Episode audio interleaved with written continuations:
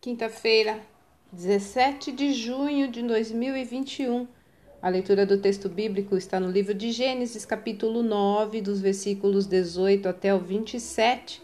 O título de hoje é Fofoca. Certa vez, uma professora fez uma dinâmica com os alunos.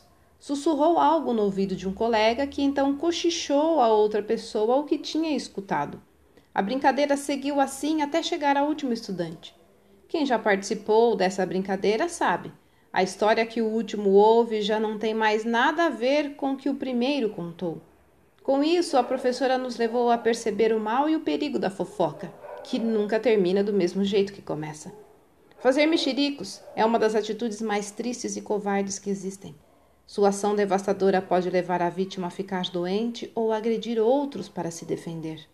No ambiente de trabalho, pode gerar processos judiciais. Em casos extremos, já levou gente ao suicídio. Mesmo assim, é comportamento bastante popular. Há programas de televisão, revistas e sites dedicados a fofocas a respeito de pessoas conhecidas. O fuxiqueiro se sente privilegiado por ter conhecimento de segredos e não hesita em demonstrá-los, seja porque isso lhe dá prazer, ou seja porque tem ciúmes ou inveja, ou ainda quer até difamar a vítima. Alguns dizem que fofocar faz parte da natureza do homem moderno.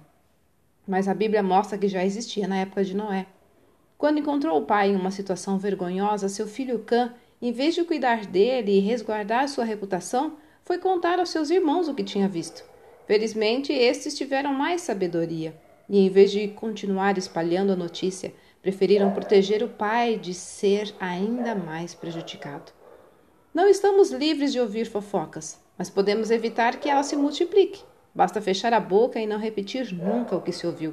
Da próxima vez que alguém lhe contar um mexerico, que tal essa pessoa orar junto com você? Com certeza, isso será mais benéfico. Olha, quem sabe controlar a língua consegue dominar todo o seu corpo.